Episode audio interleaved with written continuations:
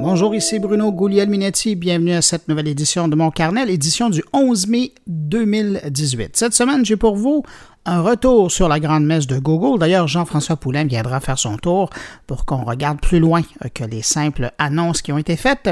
Réalité augmentée, réalité virtuelle, 360 expériences immersives, une entrevue sur l'immersif avec le curateur du symposium IX, Luc Courchaine. Et puis un clin d'œil au 30e anniversaire de l'école Musitechnique, un beau prétexte pour parler de l'évolution de la création sonore en 30 ans.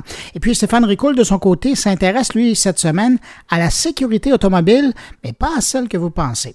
Mais avant de vous faire entendre tout ça et de faire une courte rétrospective de l'actualité techno de la semaine, une salutation particulière à cinq auditeurs qui ont pris le temps d'écouter mon carnet. La semaine dernière, salutations à Marie-Jeanne Bonneau, André Martineau, Christian Lessard, Claudine Magny et merci particulièrement à Alex Dos Santos pour euh, sa fidélité d'écoute. À vous cinq, merci pour l'écoute et puis évidemment, ben, merci à vous hein, qui m'accueillez encore aujourd'hui entre vos deux oreilles.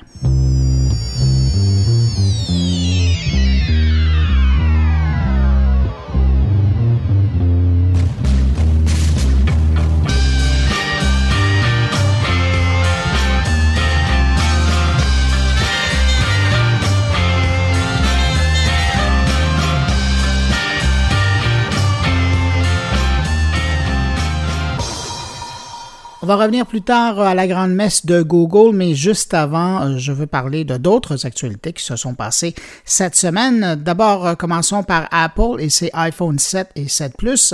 Le fabricant admettait cette semaine que euh, la plus récente mise à jour du iOS créait un conflit avec le haut-parleur et le micro euh, chez certains appareils. Dans un document intercepté par MacRumors, on a appris qu'Apple confirmait à ses réparateurs certifiés que certains utilisateurs pouvaient rencontrer des problèmes de micro et de haut-parleur lors d'appels téléphoniques ou lors de l'utilisation de FaceTime.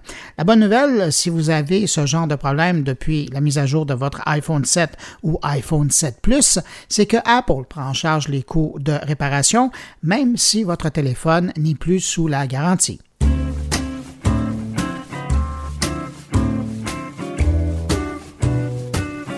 Il semble que le scandale de Cambridge Analytica n'ait pas ébranlé tant que ça les utilisateurs de Facebook. Un sondage réalisé par Ipsos pour euh, Reuters démontre que Facebook ne subit pas d'exode massif. Le sondage réalisé du 26 au 30 avril révèle que la moitié des abonnés n'ont pas changé leur habitude et poursuivent leur usage de la plateforme comme avant.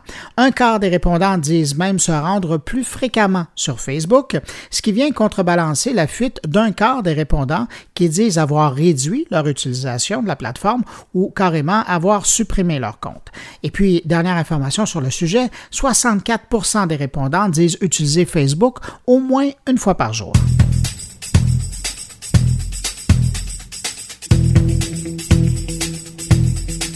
Un nouveau rapport euh, du cabinet Deloitte intitulé Digital Media Trend 2018, ça c'est une étude qui s'intéresse depuis un moment d'ailleurs aux habitudes de, consommation numérique des Américains. Eh ben, cette étude ou cette édition de l'étude semble confirmer de manière générale la montée en puissance des services de streaming vidéo au détriment des chaînes de télévision payantes. Aux États-Unis, au Canada, on doit suivre de pas très loin, 55 des foyers ont désormais un abonnement à un service de vidéo à la carte de style Netflix ou Prime Video ou autre chose. Et plus intéressant encore, ces foyers souscrivent en moyenne à trois services différents. En fait, selon les derniers chiffres, plus de 2 milliards de dollars sont dépensés chaque mois dans ces services seulement aux États-Unis.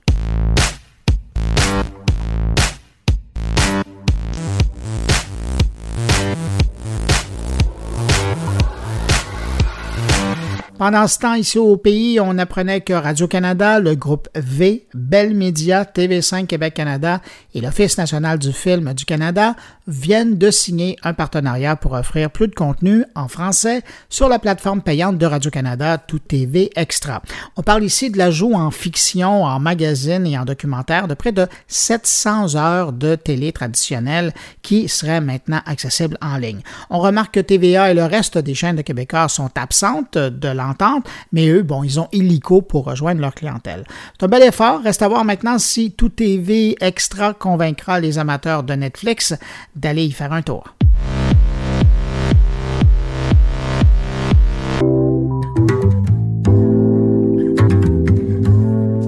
Cette semaine, l'Office québécois de la langue française a annoncé la mise en ligne d'un outil de référence qui propose un vocabulaire en français pour le domaine de l'intelligence artificielle. Le lexique propose 85 termes et fiches en français pour décrire des concepts qui sont liés particulièrement à l'intelligence artificielle.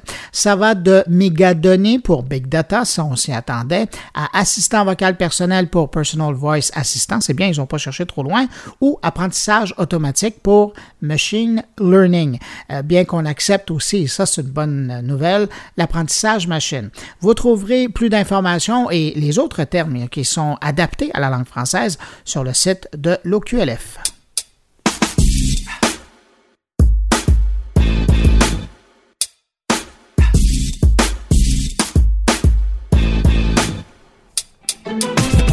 Pendant que Mastercard annonçait cette semaine sa volonté de faciliter le déploiement des cartes bancaires biométriques, on apprenait que, de son côté, Visa vient de conclure une entente avec PayPal.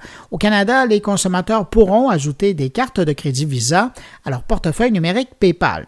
Si vous habitez en Europe ou aux États-Unis, c'est pas vraiment une nouvelle pour vous, mais au Canada, c'était pas encore possible.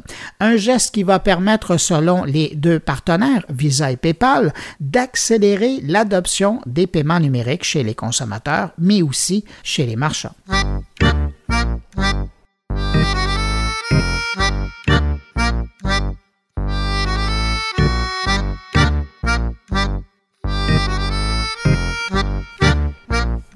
Parlant de paiement électronique, il y a aussi Instagram qui semble intéressé à la chose et ouvrir ses portes au paiement en ligne. L'application a commencé à tester un paiement natif. Pour le moment, la nouvelle fonctionnalité est seulement accessible à un petit groupe d'utilisateurs aux États-Unis et au Royaume-Uni. Concrètement, la fonction permet d'ajouter une carte bancaire et définir un code de sécurité pour avoir la possibilité d'effectuer des achats à partir d'Instagram sans quitter l'application. Instagram espère pouvoir offrir, par exemple, l'achat de billets de cinéma à l'avance. Mais on peut facilement imaginer l'achat de vêtements ou encore de ces vitamines que tentent de nous vendre chaque jour des milliers d'Instagrammeurs. Quand on sait que 500 millions d'utilisateurs se connectent chaque jour sur l'application, ça commence à faire un bassin potentiel de clients fort intéressant. Un dossier à suivre.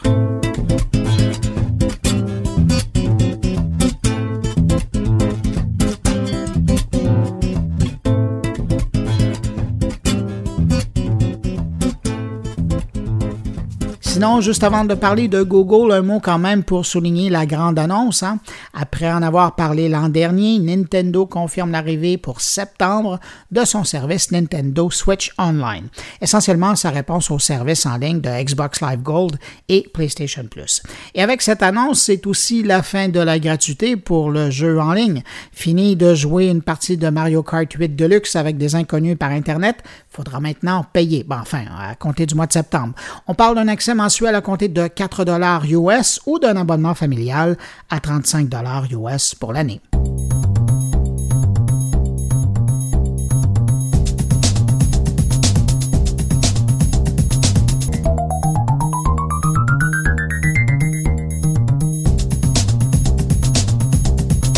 Bon, allons-y, on revient sur cette euh, grande fête de l'écosystème de Google et particulièrement sur les annonces faites lors du keynote du grand patron de Google. Alors, euh, les grandes lignes, on a notamment parlé de Google News qui a droit à une refonte euh, majeure. je vous en parlais d'ailleurs la semaine dernière et mise cette fois sur l'intelligence artificielle pour offrir un produit plus personnalisé. Après 17 ans d'existence, la mise à jour était attendue. On a appris que Google Lens nous permettra de copier-coller du vrai texte pris sur une affiche ou un menu, par exemple, à partir de l'appareil photo et ensuite de l'intégrer directement dans un champ de texte de son téléphone. Google Maps, de son côté, fait un bond dans le futur en passant à la réalité augmentée. Dans cette nouvelle version qui nous sera livrée, l'écran sera coupé en deux. En bas, il y aura euh, en mode navigation classique avec un plan et un curseur pour afficher la position de l'utilisateur, mais au-dessus, en haut, on va retrouver le mode Street View en temps réel et en réalité augmentée. Concrètement, par exemple, ça veut dire qu'en pointant le téléphone vers un restaurant ou un point d'intérêt, Google pourra nous afficher une petite fenêtre qui donnera les caractéristiques des lieux, les horaires d'ouverture ou encore même l'évaluation qu'en font les utilisateurs. Il y a aussi les efforts de Google pour pousser les gens à se déconnecter. Oui, vous avez bien compris, à se déconnecter. Là, on a l'impression qu'il y a quelqu'un chez Google qui a des remords de nous faire passer autant de temps sur nos téléphones intelligents.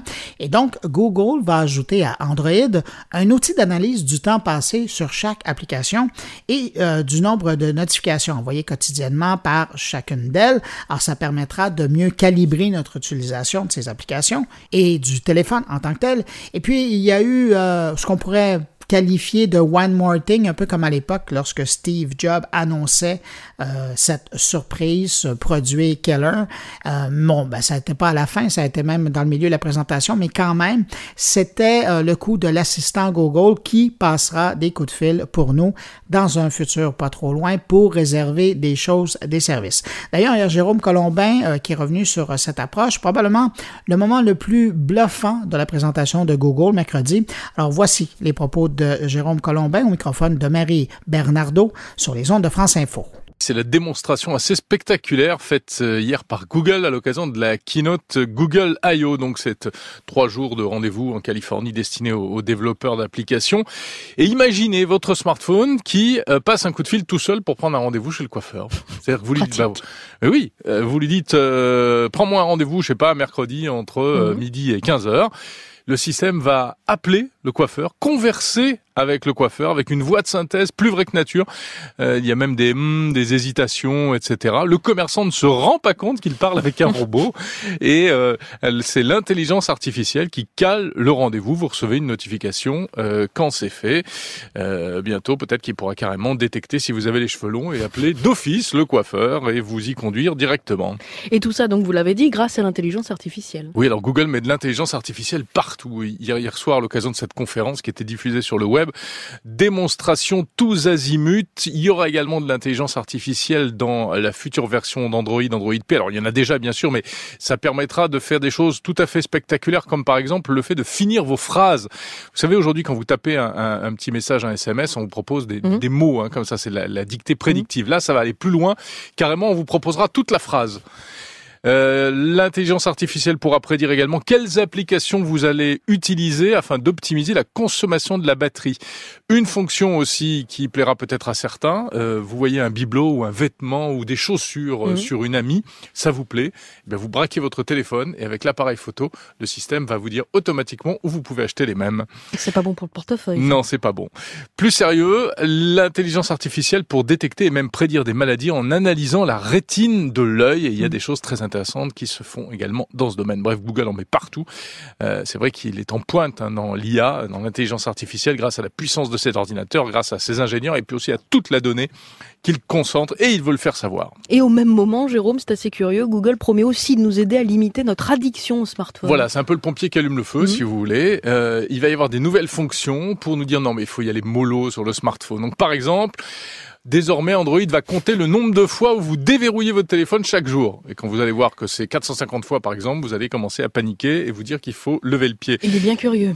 Il va également mesurer le temps que vous passez sur YouTube. Pareil, pour vous inviter à lâcher un petit peu l'affaire.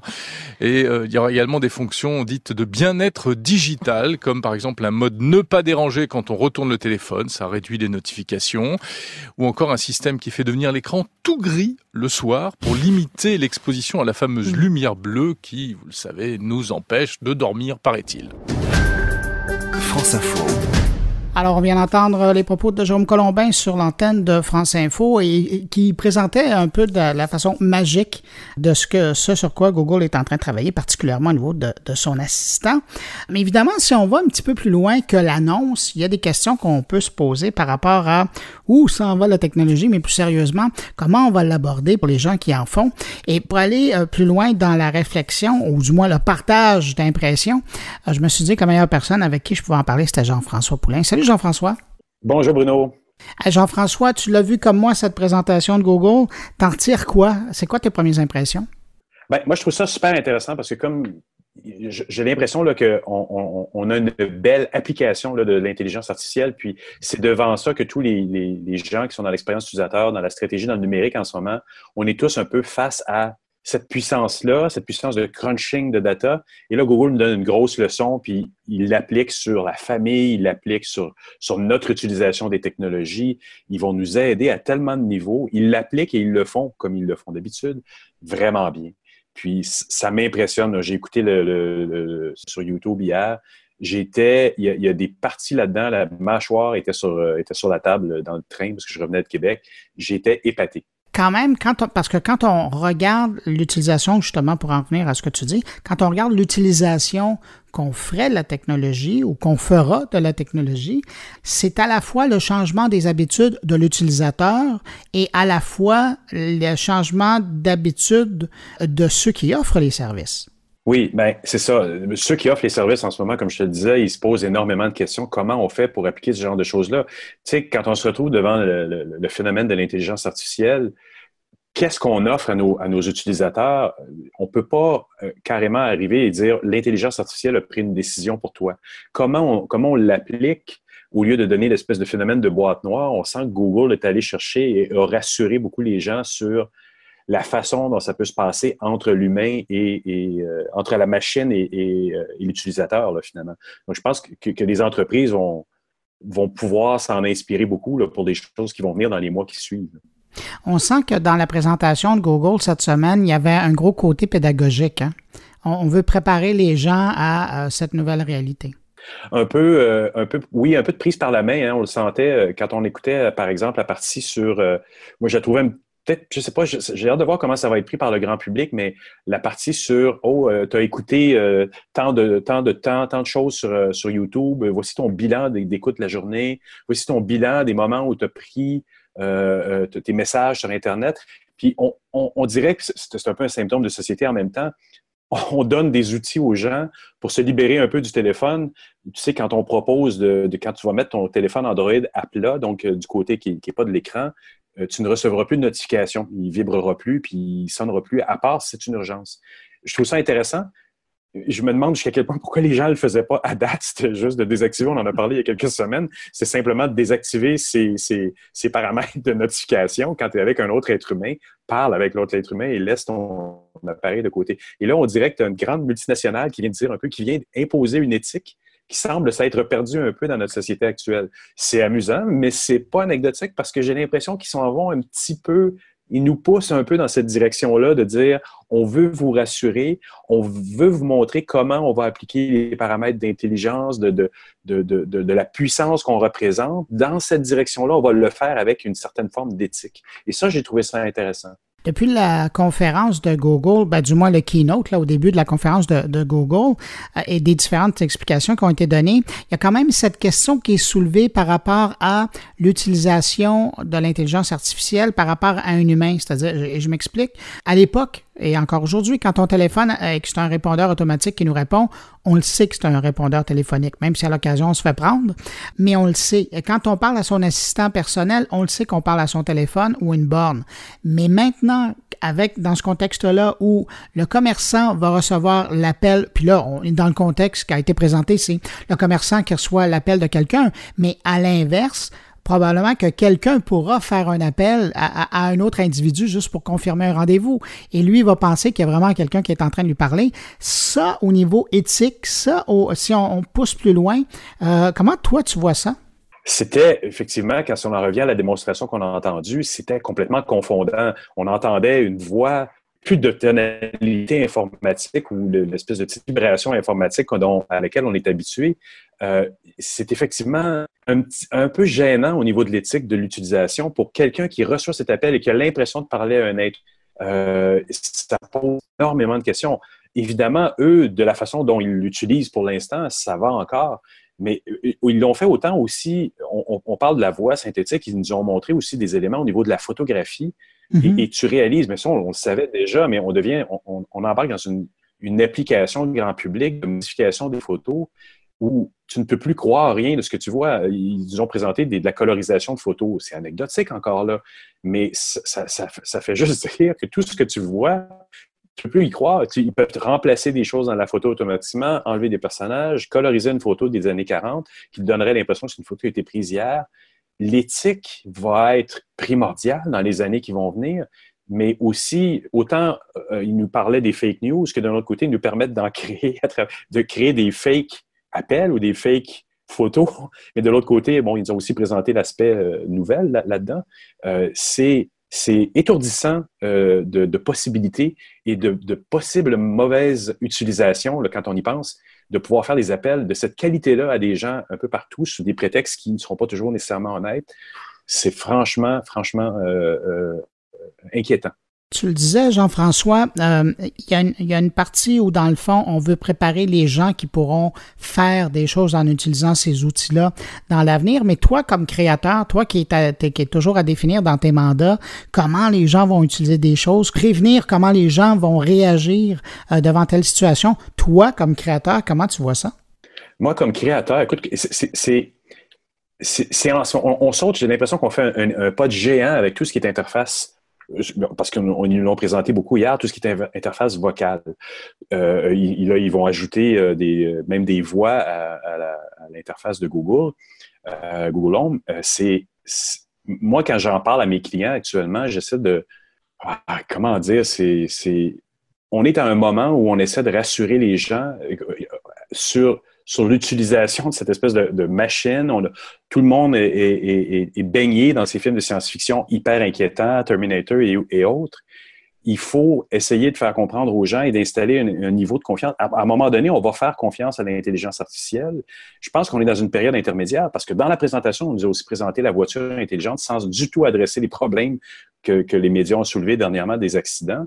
Euh, on en est à un moment où on doit rassurer les gens de ce de dès qu'on met un algorithme, qu'est-ce qu'on fait des datas qu'on utilise, vers où on va, puis comment on peut laisser une certaine part de, contrôle aux utilisateurs des décisions qui sont prises en leur nom.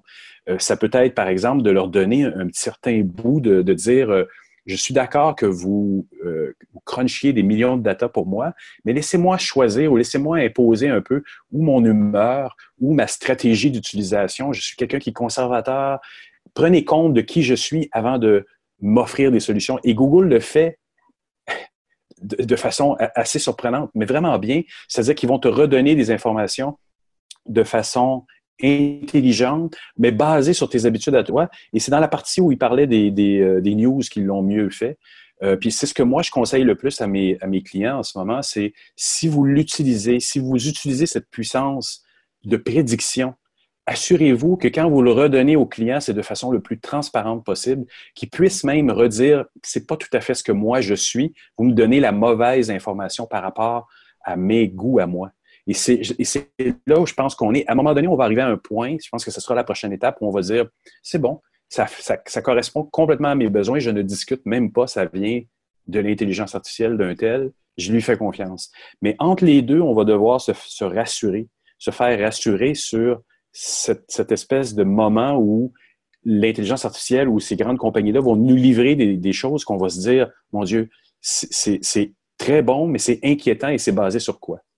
C'est intéressant ce que tu dis parce que ça me fait penser à euh, moi à la maison, j'utilise beaucoup Alexa euh, d'Amazon et euh, dans la version application, systématiquement toutes les commandes qui ont été envoyées à la borne à Alexa, il y a un petit questionnaire d'évaluation et si tu veux jouer le jeu, et c'est simple, hein, on demande est-ce qu'elle a répondu correctement à la question? Et donc, chaque fois, tu peux évaluer. Alors, imagine, moi, je suis un utilisateur. Il y a des centaines de milliers d'utilisateurs. Alors, à un moment donné, avec toute cette rétro-réaction, pour en revenir à ce que tu disais, c'est ça. On est encore au moment où on est encore en train d'évaluer, de peaufiner.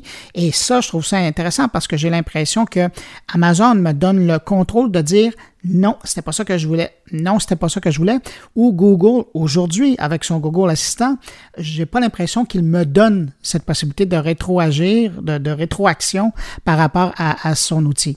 Et, ce serait si simple que l'intelligence, que, cette voix-là te demande, après t'avoir affirmé quelque chose, est-ce qu'elle pourrait te demander, est-ce que j'ai bien répondu à votre question? Est-ce que ça, ça vous a renseigné? Un oui et un non ajouterait énormément. Et c'est cette espèce de sensibilité-là qu'on apprécie quand on est face à un autre humain. Quelqu'un qui nous affirme quelque chose, on va avoir un petit recul, on va se dire, mais peut-être.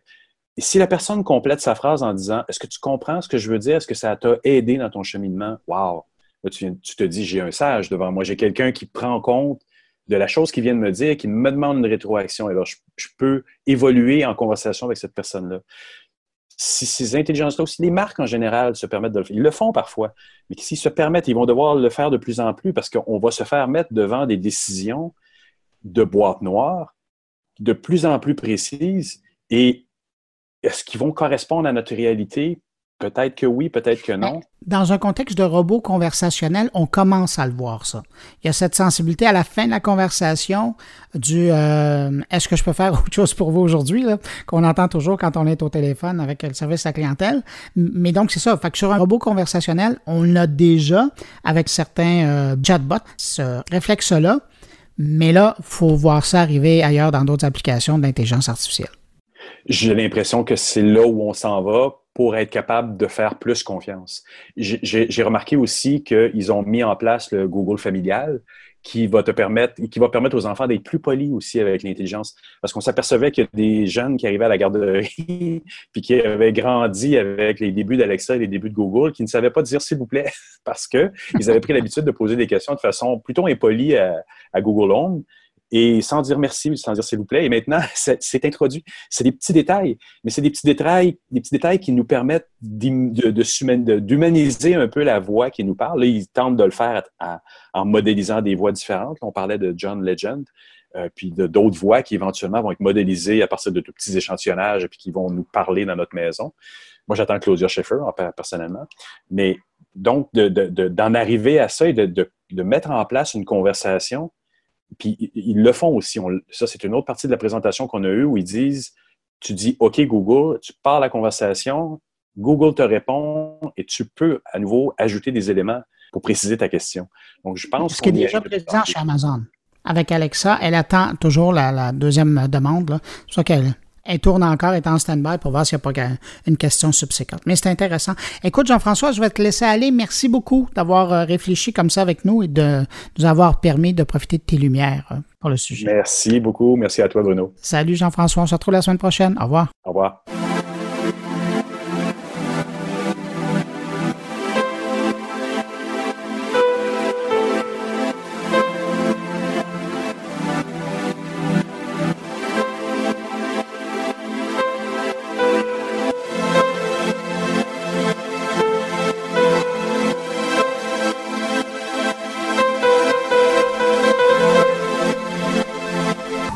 Cette année, l'école Technique célèbre ses 30 ans, 30 ans à former des professionnels qui enregistrent, mixent, créent, diffusent de la musique et des environnements sonores qui nous entourent au quotidien, à la radio, à la télé, dans les jeux vidéo, sur CD, sur DVD et même euh, dans les fichiers MP3, pour pas parler du Blu-ray et du reste. Pour revenir sur ces 30 ans de l'école et profiter du prétexte pour revenir sur 30 ans de son, j'ai au bout du fil Luc Lafontaine, qui est directeur des opérations et des communications chez Technique. Bonjour, Monsieur Lafontaine. Bonjour. Monsieur Lafontaine, quand on parle de 30 ans pour euh, l'école Musitechnique, euh, c'est beaucoup de temps qui passe, mais quand on met ça en parallèle avec l'évolution des technologies, 30 euh, ans, là, votre école, elle n'enseignait pas du tout une bonne partie des nouvelles matières et des nouvelles façons de faire qu'elle enseigne aujourd'hui. Oui et non, c'est ça qui est étonnant, c'est que l'industrie de, on va dire, l'audio et la musique mélangée, là, dans le son, parce que dans, nous, ce qu'on forme, c'est les gens qui sont en audio et en musique. Et donc, euh, c'est un domaine qui est très, très large parce que ça s'imbrique dans plein d'autres euh, domaines, si on veut. En 87, quand on a commencé, 87-88, euh, c'était très différent. Ce qui a changé surtout, c'est les outils, dans le fond, les technologies. Mm-hmm. Bien sûr, les techniques ont suivi. Mais dans le fond, euh, faire un film, c'est encore la même chose. Faire une émission de télé, c'est sensiblement la même chose. Faire un album, c'est la même chose. Donc, cette partie-là n'a pas vraiment changé. On a changé les outils, mais dès le départ, en 87, quand Gilles Valiquette, un des fondateurs, a parti d'école, c'était clair pour lui que l'ordinateur était la pierre angulaire du studio. On s'en allait vers ça. Il était en avance, on s'entend. En 87, euh, on se rappelle qu'on n'était pas avec l'Internet, on n'était pas avec une interface graphique, une souris, euh, c'était pas habituel pour les gens. Donc, on était beaucoup en avance. Mais c'était clair pour lui que euh, l'ordinateur allait être le centre de l'univers de l'audio et de la musique. Donc, le premier cours qu'on avait s'appelait déjà conception sonore assistée par ordinateur. Donc, on hein. était peut-être un peu en avance. ben avec Juvel oui, il y a des bonnes chances. Mais, mais parallèlement à ça, c'est que je regarde, moi, l'évolution.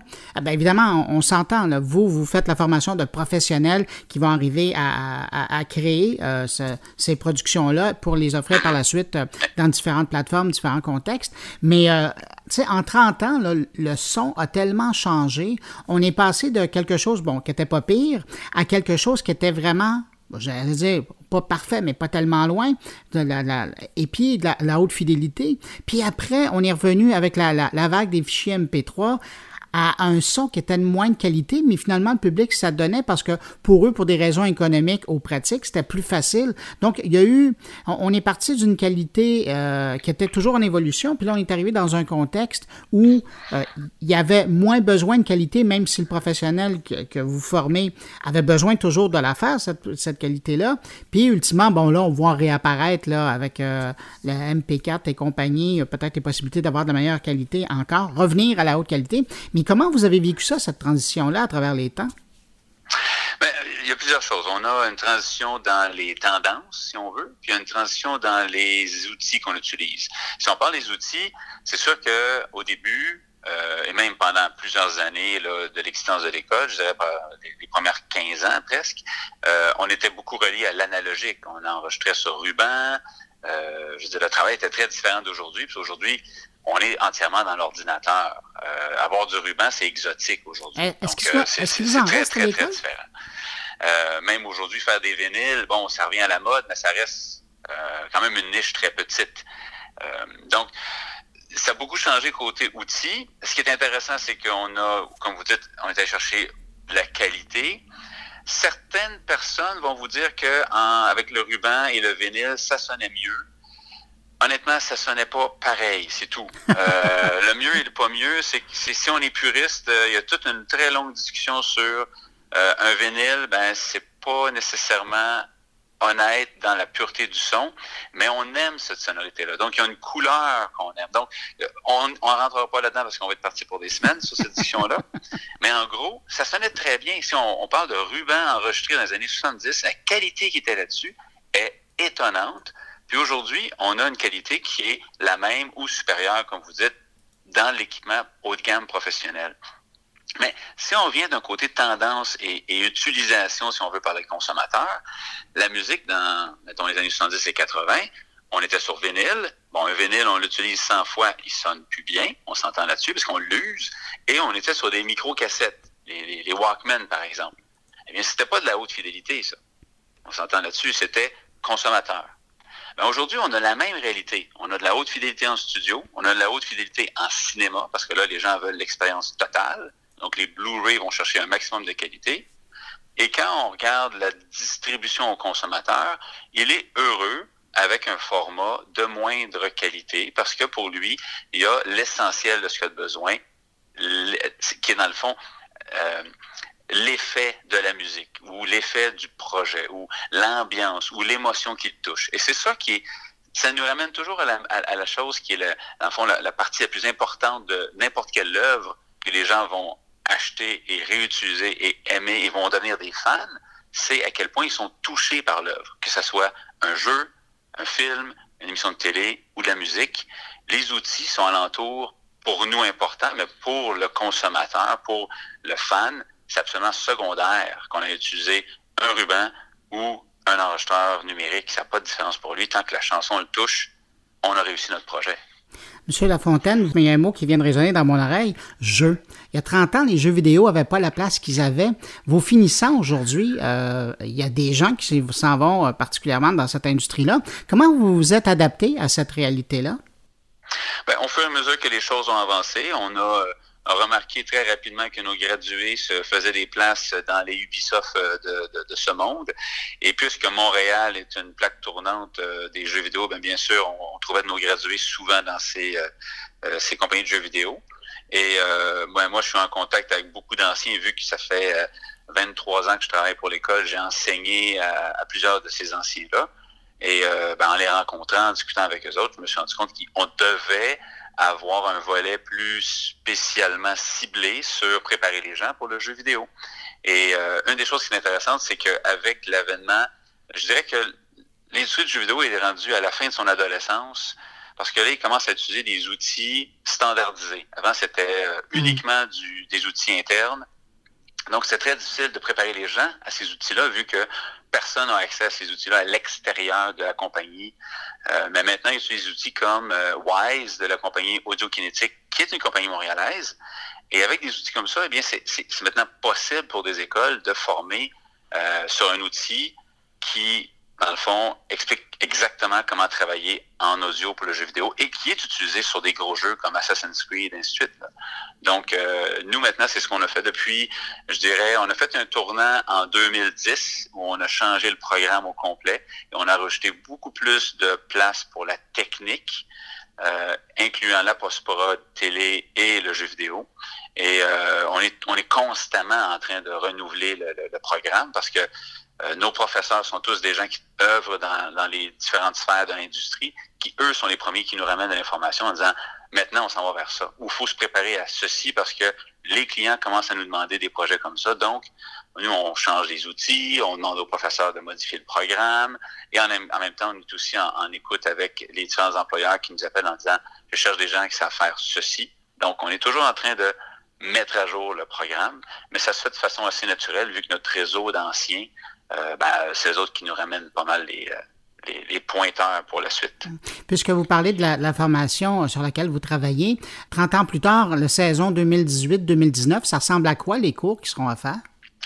Les cours euh, qui sont donnés aujourd'hui, on parle de, dans le fond, ce qu'on appelle nous un 360 sur les domaines de l'audio.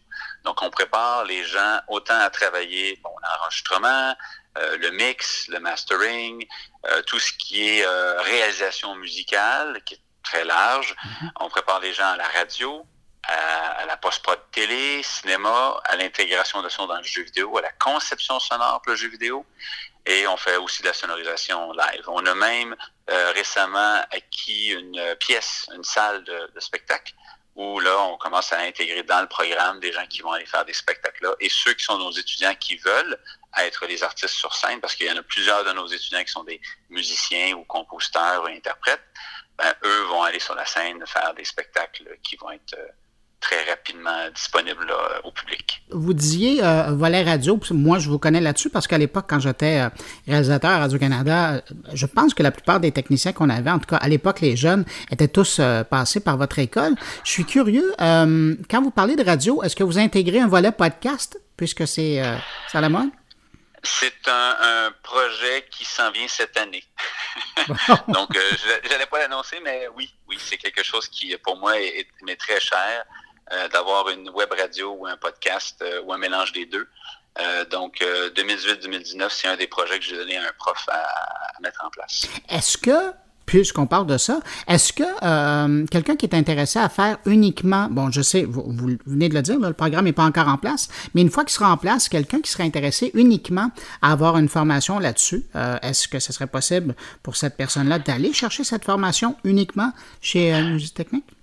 On a, en plus, je sais qu'on est connu pour notre formation de 12 mois. Les gens savent qu'on donne une formation euh, de long terme, si on veut. Euh, on a plusieurs formations courtes qui sont données. Euh, et dans certains cas, il y en a qu'on donne de façon récurrente, et qui viennent trois fois par année, qui sont plus par rapport à la musique par ordinateur. Mais on donne aussi des formations sur mesure selon les besoins. Donc, on a souvent des compagnies qui nous appellent en disant, OK, on a tel projet, on n'est pas capable de faire fonctionner l'équipement correctement, ou on n'arrive pas à avoir les normes de son qu'on veut avoir. Et on envoie soit notre professeur les former sur place dans leur lieu avec leur équipement, ou au contraire, ils viennent ici puis on leur donne les bases pour qu'ils puissent s'auto-suffire. Euh, et donc, ça, ça existe aussi, ces formations comme ça. Dans le contexte de la prochaine année, on est c'est notre 30e anniversaire, on est en train de préparer justement une liste d'offres de cours, euh, formations courtes si on veut. Et ces formations courtes-là, il y aura plusieurs options. Et euh, oui, ça fait partie de ce qui pourrait être présenté, excusez, euh, une, une, formation juste pour le podcast ou, ou là, on en a préparé une pour les YouTubers. Comment s'arranger pour que votre, votre vidéo YouTube sonne bien. Euh, donc, il y a plusieurs qui se présentent comme ça dans, les, prochains mois qui vont être annoncés. Écoutez, en terminant, euh, parce qu'on a parlé du passé, on parle d'aujourd'hui, quand vous regardez dans 10 ans, dans 20 ans, ça va ressembler à quoi, euh, le son? Oh mon Dieu, le son d'ici 10 ans, c'est bon, c'est très loin 10 ans, ça, ça bouge tellement vite. Mais bon, il y aura toujours du son, on s'entend. Euh, tous les, les, les, les, domaines, autant de communication que de divertissement, ont de l'audio. Donc, c'est sûr qu'on continue à, en avoir. Mais après moi, il y aura vraiment deux euh, réalités parallèles. Celle du fait qu'il y a beaucoup de contenu qui va être stéréo parce que c'est simple d'avoir des écouteurs puis que ce soit stéréo. Mais le reste, ce qui est surround, et ainsi de suite, je crois qu'il y aura beaucoup de contenu interactif où le mix se fait en temps réel selon les choix de la personne qui utilise le contenu. Donc, le côté interactif de l'audio, euh, qui est présentement presque exclusif, si on veut, aux jeux vidéo, je crois qu'il va faire partie de beaucoup de productions parce que euh, le côté immersif euh, du 360, des, des images, si on veut, c'est ça, 360, on va avoir ça de plus en plus. encore une fois, ça dépend à quel point c'est accepté par le grand public et, consommé, si on veut. Bien sûr, la demande va aller avec, euh, euh, plutôt la, réponse va aller avec la demande des consommateurs. Mais j'ai l'impression qu'on va aller beaucoup plus dans du contenu interactif, euh, ce qui va amener totalement une autre façon de mixer, parce que le mix n'est dans le fond jamais fini, tant ou si longtemps que la personne utilise le projet. Donc, ça, change un peu le paradigme de comment on approche notre travail, nous, en tant que technicien de son. Et encore des beaux défis pour les enseignants. Luc Lafontaine, directeur des opérations et des communications chez Technique, je vous remercie pour l'entrevue, puis euh, ben, j'en profite pour vous souhaiter un bon 30e anniversaire. Ben, merci beaucoup. Au revoir. Au revoir.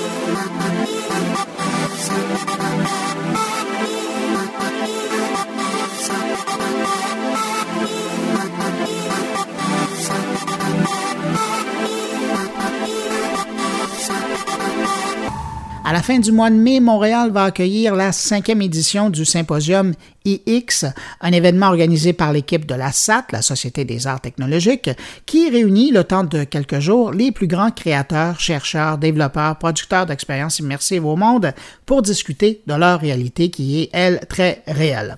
Je vous propose de prendre le prétexte de cette rencontre internationale qui se tient à Montréal pour rencontrer aujourd'hui Luc Courchaine, lui-même artiste, créateur et ex-professeur de design à l'Université de Montréal.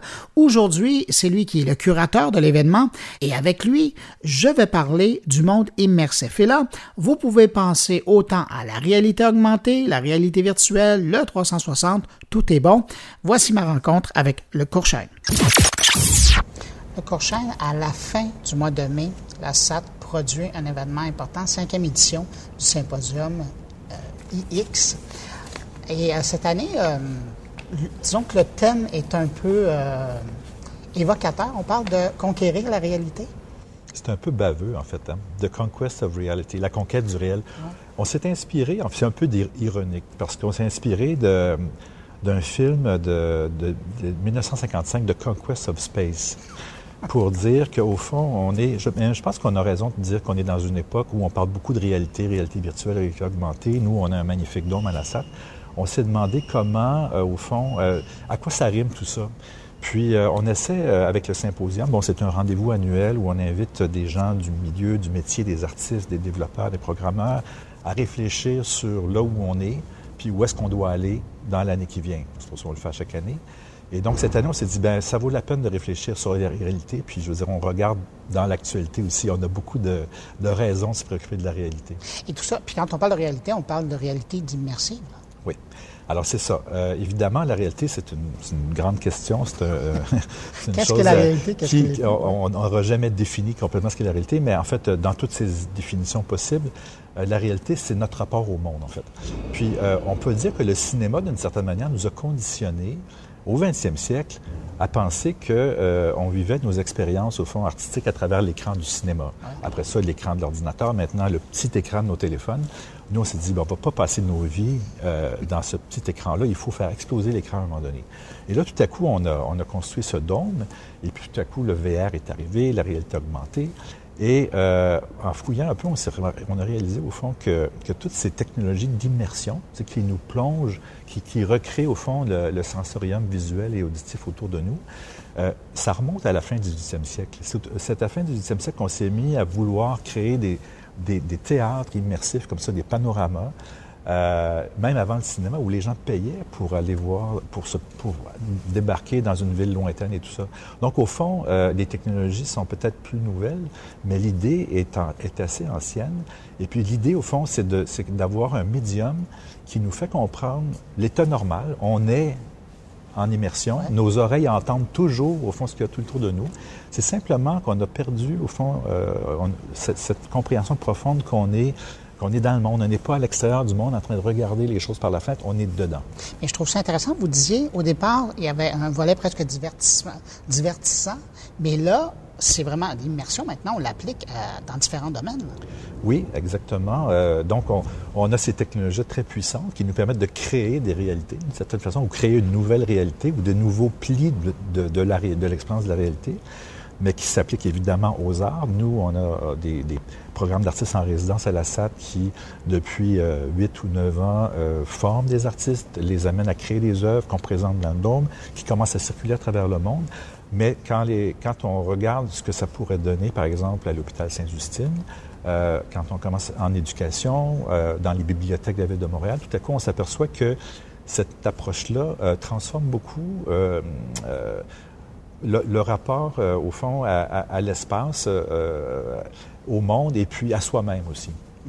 Le Courchaine, là, à la, je le disais tout à l'heure, à la fin du mois de mai, la SAT accueille, produit euh, l'événement, le symposium.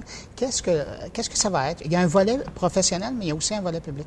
C'est-à-dire qu'on euh, on a, c'est sur cinq jours, en fait, on a quatre jours qui sont des, des journées euh, où est-ce qu'on va réfléchir ensemble dans le cadre de workshops, de tables rondes, de conférences. Mais on va voir aussi beaucoup d'œuvres. Donc, euh, tous les jours, on va avoir des œuvres dans le dôme.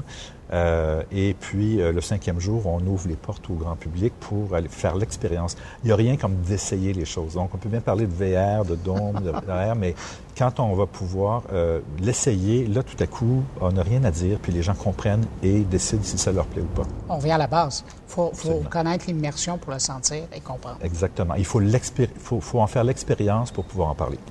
Mais la réalité immersive, il y a différentes domaines ou appellations, j'allais dire presque chapelle. C'est-à-dire qu'il y a la réalité augmentée, la réalité virtuelle, et puis ici, au SAT, il y a aussi l'immersion complète avec le dôme. Comment D'ailleurs, on, on, a commencé, nous, avec un dôme. On rêvait d'un dôme depuis des années. On l'a construit en 2009. Et puis, quand on a organisé sa première année, c'était pour inviter la communauté des gens qui s'intéressent à l'immersion euh, domique, si on veut. Et tout à coup, la VR arrive en 2013, euh, euh, la réalité augmentée euh, quelques années plus tard. Donc, on, on, bon, tout ça fait partie de ces mêmes combats, au fond. On est simplement en train de prendre conscience qu'on vit en immersion. Et ces médiums-là nous remettent au monde, dans le monde physique, au fond, comme on l'a toujours été, mais sans trop s'en rendre compte. Donc, la différence entre ces réalités-là, c'est ouais. comme des plateformes industrielles. La, la réalité virtuelle, euh, on peut faire une histoire qui remonte à 40 ans, mais en gros, euh, euh, la nouvelle vague là, euh, vient de, de 2013 et puis ça, ça frappe parce que tout à coup, la technologie est mûre pour qu'on puisse se mettre un truc sur la tête et tout à coup avoir l'impression qu'on est téléporté dans un autre monde. Donc, on est obligé d'en de, de, tenir compte. Pour un artiste, c'est formidable d'avoir ça dans, dans, sa boîte à outils. Puis là, on parle du visuel, mais il y a le son aussi. C'est que tout à coup, on a euh, des, des, des, des, technologies de, de mapping sensoriel qui peuvent nous transporter ailleurs. Après ça, la réalité euh, augmentée, ben là, c'est Apple dit que c'est là que l'avenir se situe pour eux, le plus gros marché, etc. Encore là, c'est une grosse business. Mm -hmm. Pour les artistes, c'est simplement la capacité de pouvoir ajouter des couches d'informations dans l'espace physique qui nous entoure. Si on accepte de se promener avec nos fenêtres comme ça, éventuellement, les fenêtres de nos téléphones vont venir là, puis là, tout à coup, on va se retrouver avec les mains libres.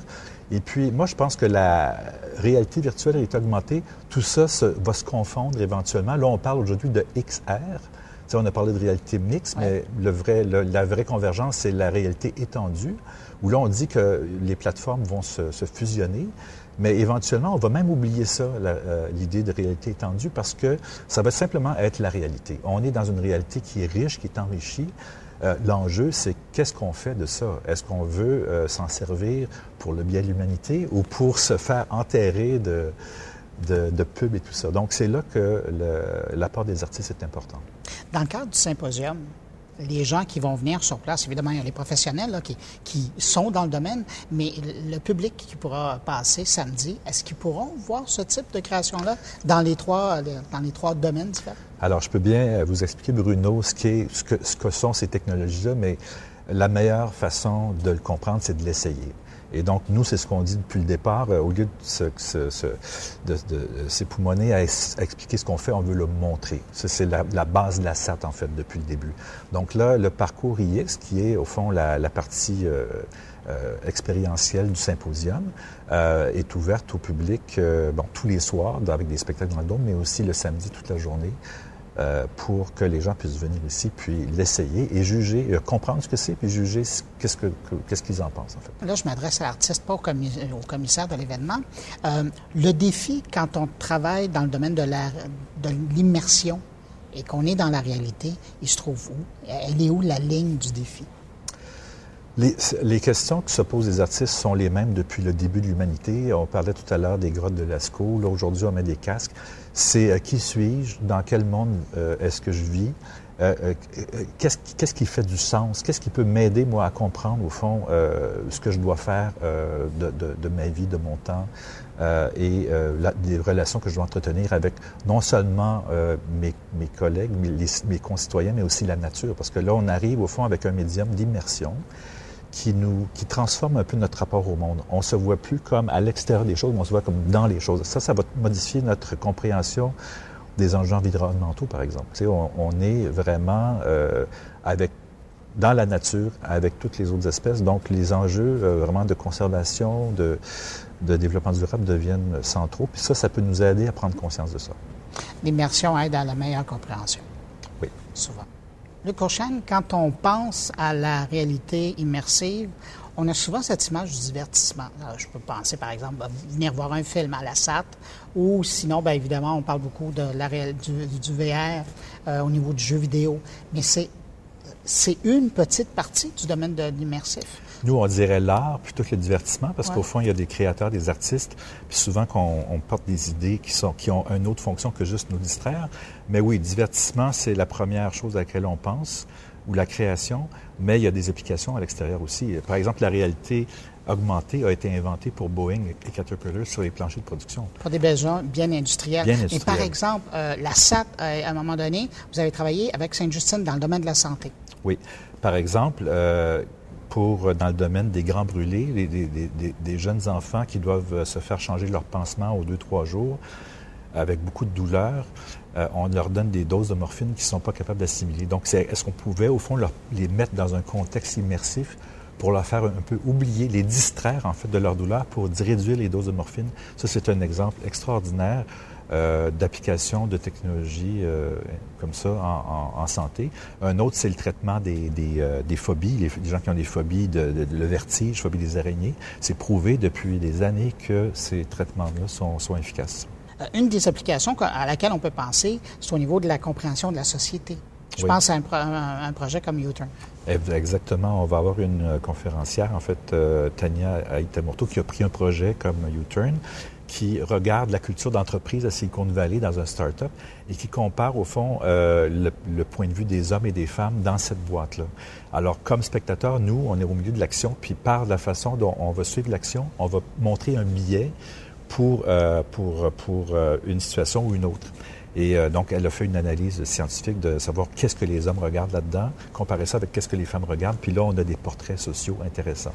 Ça me fait penser à un autre projet qui, qui va être ici. Et c'est celui, c'est un projet canadien qui est Enemy, qui permet de voir ou de mieux comprendre les, les, différentes perceptions d'un même problème par des camps Alors, Karim Ben Khalifa, un projet qu'il a fait avec l'ONF, euh, qui euh, nous amène au fond en face de belligérants des deux côtés du conflit, en fait, pour nous faire prendre conscience du fait que ces gens-là sont des humains et que si on enlève au fond les raisons du, conflit, au fond on est devant des gens qui, euh, euh, qui sont euh, identiques et, qui pourraient très bien prendre une bière ensemble. Donc c'est justement la capacité de, de, de l'immersion de la réalité virtuelle et augmentée, de nous mettre en face, à l'intérieur de situations pour qu'on puisse mieux les comprendre qui est une des questions très intéressantes qu'on se pose dans le cadre de IX. Euh, il y a un projet qui va être présenté dans le cadre du symposium qui, lui, s'intéresse à l'environnement. Oui. Et l'idée, c'est vraiment, par exemple, et, c'est ça que je trouve intéressant, c'est de nous projeter dans l'avenir. Oui. Ben, on parle beaucoup, tu sais, on parle de, de, de, du fait qu'on peut simuler des, des situations, euh, des scénarios de, de, environnementaux. Ben, cette personne-là, Tammy Coutier, elle, elle, va faire pousser, au fond, des espèces envahissantes dans le milieu urbain pour nous montrer de quoi pourrait avoir l'air notre monde dans l'Anthropocène, c'est-à-dire un, un, une ère géologique où l'impact de l'homme est, euh, est très, très visible. Et si on reste dans le, j'allais dire presque dans le domaine de l'histoire, mais aussi de la géographie, euh, il y a euh, un créateur qui va venir présenter un peu ce qu'il a fait à Hong Kong, mais là qui va l'appliquer euh, chez vos voisins dans le dans le. C'est ça. Masaki Fujiyata euh, a un projet à Hong Kong où il va, à partir de photographies d'époque, reconstituer des scènes de rue dans les années 60.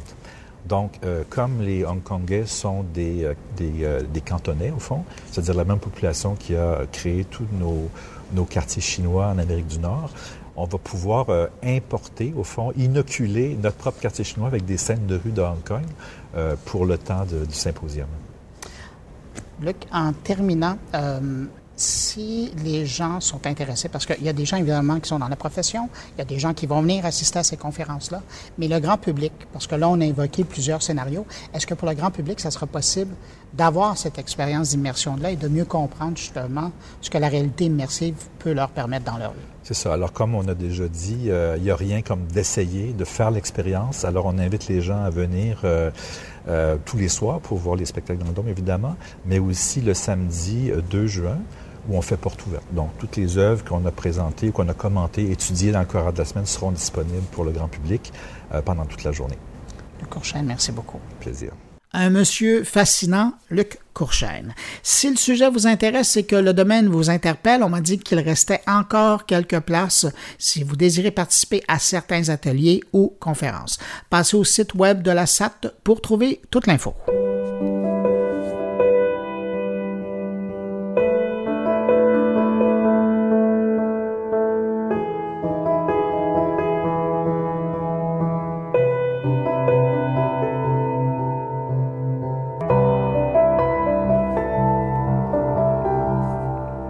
C'est le temps de retrouver Stéphane Ricoul. Et cette semaine, Stéphane parle de sécurité automobile. Mais attention, on ne parle pas de sécurité routière, on parle de sécurité de données.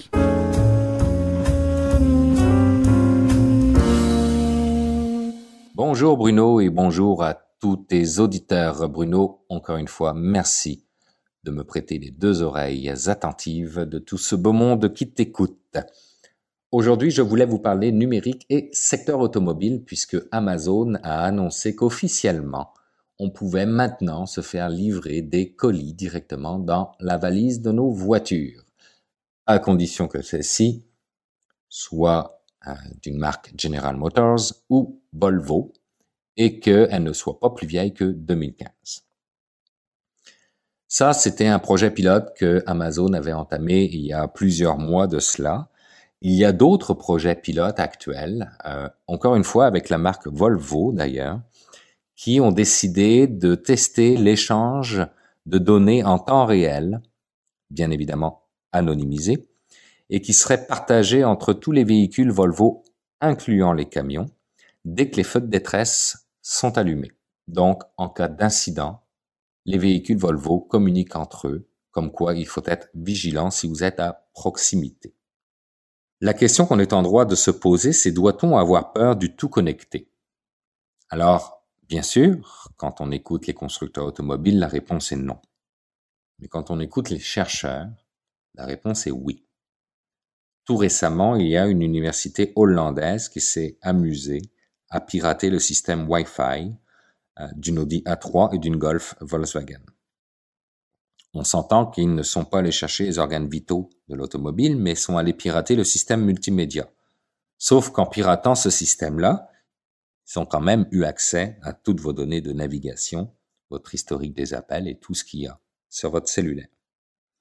On se rappelle également qu'il y a plusieurs mois de cela, des pirates américains et chinois, eux avaient réussi à pirater euh, les organes vitaux d'une Tesla et d'une Jeep en prenant action à distance sur les freins, l'accélérateur et la direction.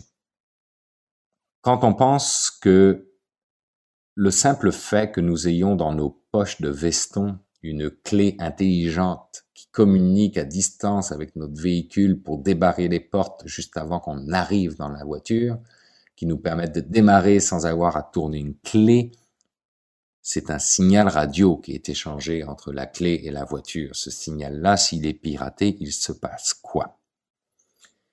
J'ai discuté cette semaine avec euh, notre ami euh, Jonathan Hamel, spécialiste de la blockchain. J'ai lu également de quelques articles là-dessus pour m'apercevoir qu'il y a certains constructeurs automobiles qui sont en train euh, de tester la technologie blockchain reliée au secteur de l'automobile. Porsche, par exemple, teste la blockchain pour le déverrouillage des portières via un, téléphone intelligent.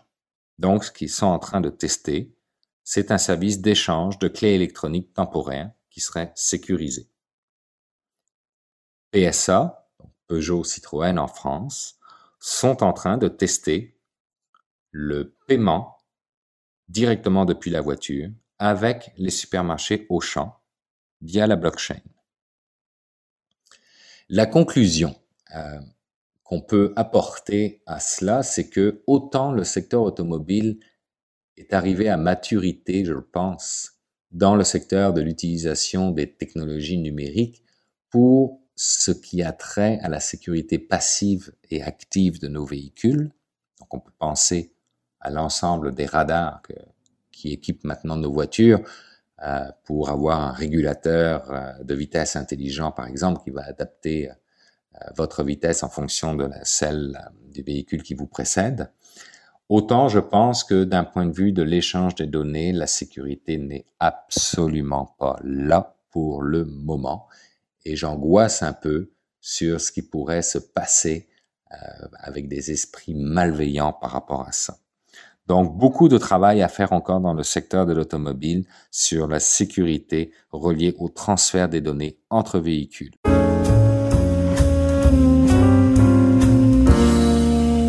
Merci pour cette réflexion, Stéphane. Et effectivement, hein, on a peut-être des voitures qui se promènent toutes seules, mais il manque encore des réponses à des questions bien importantes reliées à leur existence. Eh bien voilà, c'est déjà tout pour euh, cette édition de mon carnet pour cette semaine.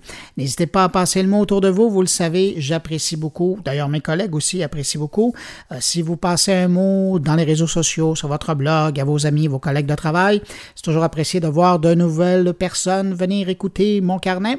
Euh, si vous désirez me laisser un mot, vous pouvez le faire en passant par la page Facebook de mon carnet, par le billet de mon compte Twitter sur ma page SoundCloud ou encore dans la version blog de moncarnet.com. Merci d'avoir été là. Je vous souhaite de passer une excellente semaine. Je vous retrouve vendredi prochain pour une nouvelle édition de mon carnet. Au revoir.